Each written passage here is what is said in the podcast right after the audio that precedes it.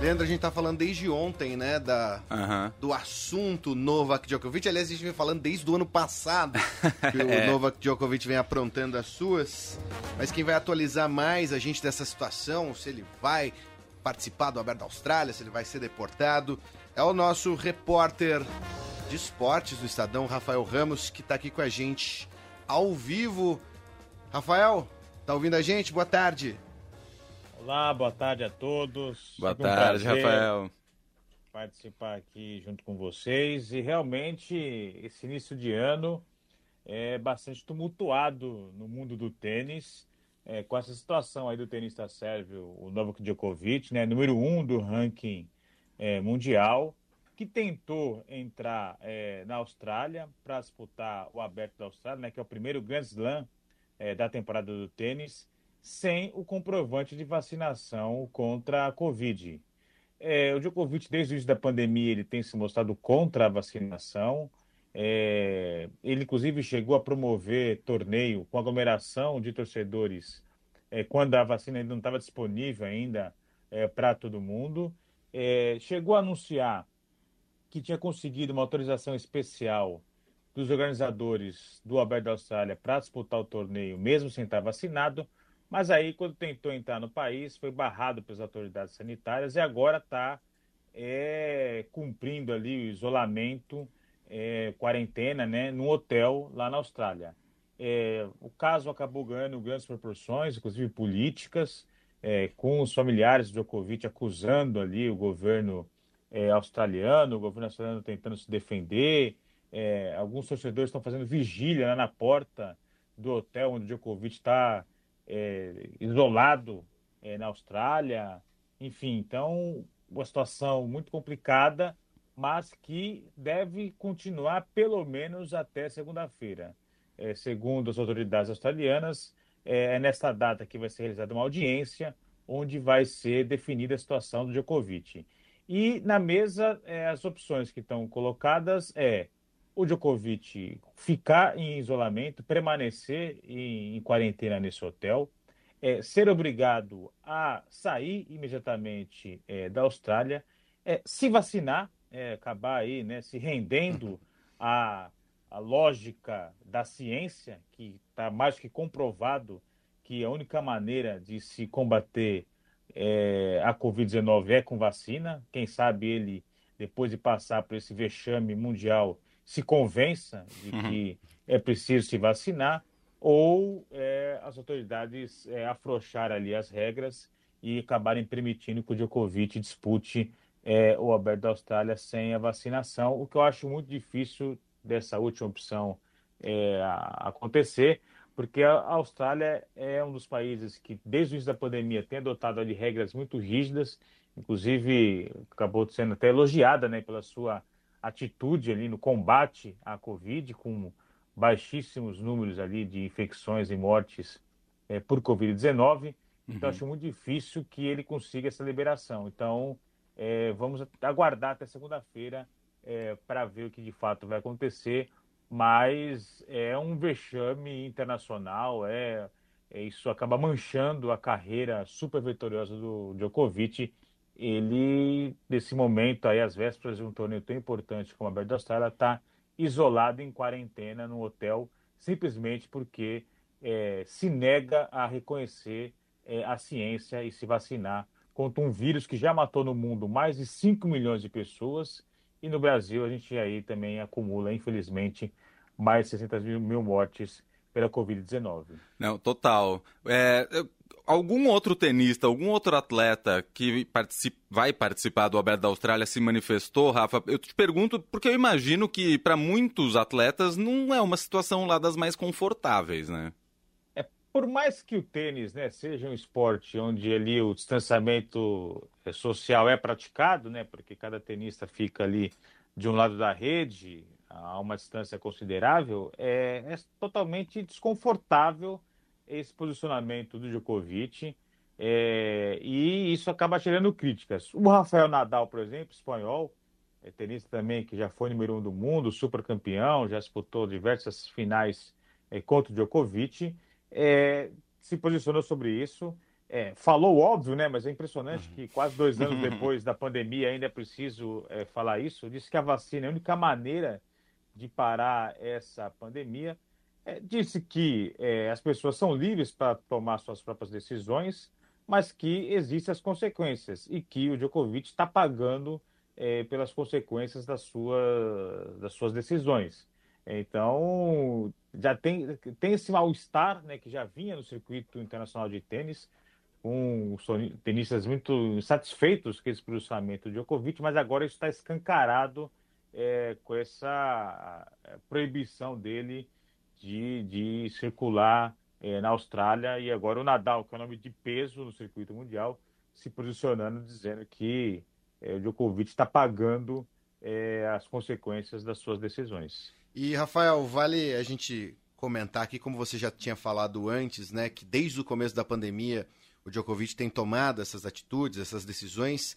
É um pouco triste porque o Djokovic também era conhecido no circuito como um cara muito é, aprazível, era, recebia bem, fazia piada com todo mundo, era considerado um cara muito bem visto e participava de diversos eventos sociais, causas, e de repente do nada ele virou essa chave. É um pouco triste para as pessoas que acompanham o tênis e veem ele como uma figura do tamanho que é o Djokovic no momento em como você também bem lembrou Rafael Nadal. Rafael Nadal também não está nos seus melhores momentos. Nós temos aí né tivemos aí o, o nesse né, esses últimos momentos também recentes da carreira do Federer. E ele seria esse grande nome do tênis mundial mas manchado por tudo isso né Rafa Exatamente. É, a história vai depois dizer é, qual que é aí o, o lugar do Djokovic é, na história do tênis. Muitos os, consideram, é, o considera é, o maior tenista da história e de fato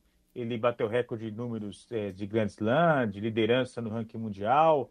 Como você bem disse, é um cara extrovertido, engraçado, realizou nas redes sociais aí vídeos dele é, imitando o, o, Gustavo Kirten, é, sempre fazia uma piada ou outra, mas é, ultimamente o posicionamento dele é, com relação à pandemia é, manchou é, essa história dele, é, aumentou demais as críticas em relação a ele por esse comportamento dele em relação a um vírus que já matou mais de 5 milhões de pessoas no mundo. Então, essa atitude negacionista do Djokovic é, acaba minimizando as conquistas dele dentro de quadra. É, e também queria lembrar aqui um, um, caso recente, né? Nos Jogos Olímpicos de Tóquio, é, inclusive eu estava lá fazendo é, a cobertura, né, enviado especial é, do Estadão lá para o Japão, é, em um jogo de duplas mistas é, contra o Marcelo Melo e a Luiz Stefani, né, a dupla brasileira, o Djokovic deu uma bolada é, nas costas do Marcelo Melo. É. É, em outro lance, também quase acertou a Luiz Stefani também com uma bolada. É, e o Marcelo Melo criticou muito essa postura do Djokovic dentro de quadra. É, de fato, a, a, dupla da Sérvia, né, ele e outra tenista, eram amplamente favoritos a, a, a ganhar o jogo, tinha partida sob controle, não precisava daquele tipo de atitude Djokovic de acertar a bolada nas costas de um adversário, depois quase acertou também a Luiz Stefani. Então, é, por mais que seja é, um atleta carismático, engraçado, brincalhão, é, teve esse senão nos Jogos Olímpicos, uma atitude antidesportiva.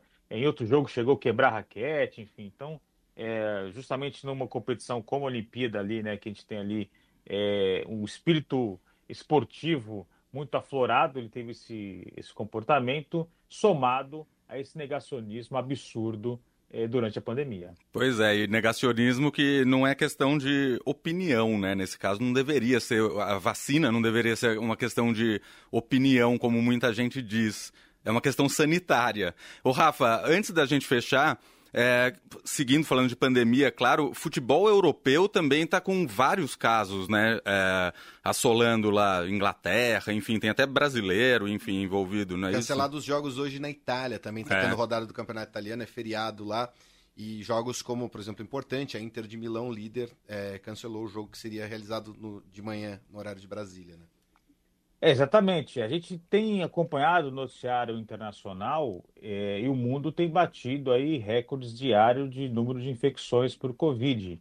É, nos Estados Unidos, né, que hoje é ali onde tem o maior número de infectados no mundo, mas na Europa também está é, crescendo demais a quantidade de infectados.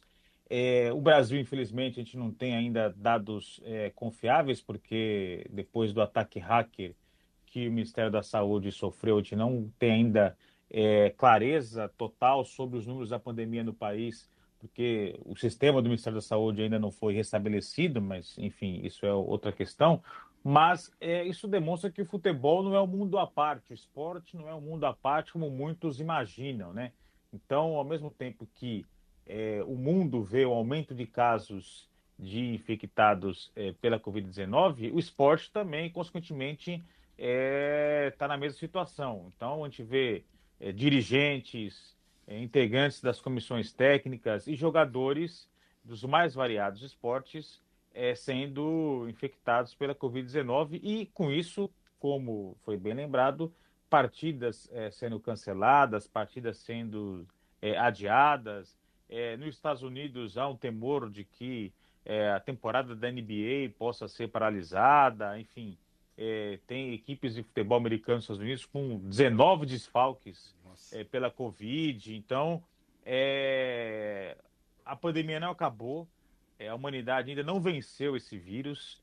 É, a pandemia está retomando a sua força, é, com números que a gente só via isso há um ano e meio atrás, quando ainda não tinha vacina. É lógico que com a vacina o risco de internação, né, de agravamento dos casos é menor, mas é, não, não, dá ainda para considerar essa batalha vencida é, contra o vírus. E o esporte, com esses casos aí bem citados, está é, diretamente ligado a isso. Só reforçando então, Rafael, a decisão segunda-feira, né, sobre o caso Djokovic, e aí na outra segunda começa o Aberto da Austrália, é isso, né? É, marcado o início é, do primeiro Grand Slam para o dia 17, né? Então, é, tem essa questão do fuso horário com relação ao Brasil. Então, os jogos começam aqui é, na noite e madrugada do domingo, é, segunda-feira na Austrália. É, os advogados do Djokovic tentam uma solução mais rápida possível, uma alternativa, tentar tirar ele desse hotel que ele está lá isolado em quarentena é, mas é, as autoridades australianas batem o pé e garantem que o caso dele vai precisar ser julgado, analisado, e isso só vai acontecer na segunda-feira. É, como eu já tinha dito antes, isso acabou causando ali um incidente diplomático envolvendo questões políticas, é, pressão por parte dos sérvios em cima dos australianos. É, pode ser que ocorra alguma reviravolta é, nas próximas horas, nos próximos dias. Mas, a princípio, a ideia é que só na segunda-feira a gente saiba de fato o que vai acontecer com o Djokovic. É, é, o que está colocado na mesa é isso: ou ele se vacina, ou ele é expulso do país, é, ou ele continua lá isolado no, no, hotel por pelo menos 14 dias. Isso que é, impediria né, ele de participar do, do Aberto da Austrália, que está marcado para começar no dia 17, é, ou quem sabe ele consiga aí vencer e disputar o torneio mesmo sem estar vacinado, mas isso eu acho muito difícil de acontecer é, diante do histórico é, das autoridades australianas com relação ao combate à pandemia, que estão têm sido muito rígidos em relação a isso. Esse é Rafael Ramos, repórter de esportes do Estadão, sempre passa aqui com a gente. Rafa, um prazer falar contigo mais uma vez, hein? Um abraço, até a próxima. Valeu. Valeu.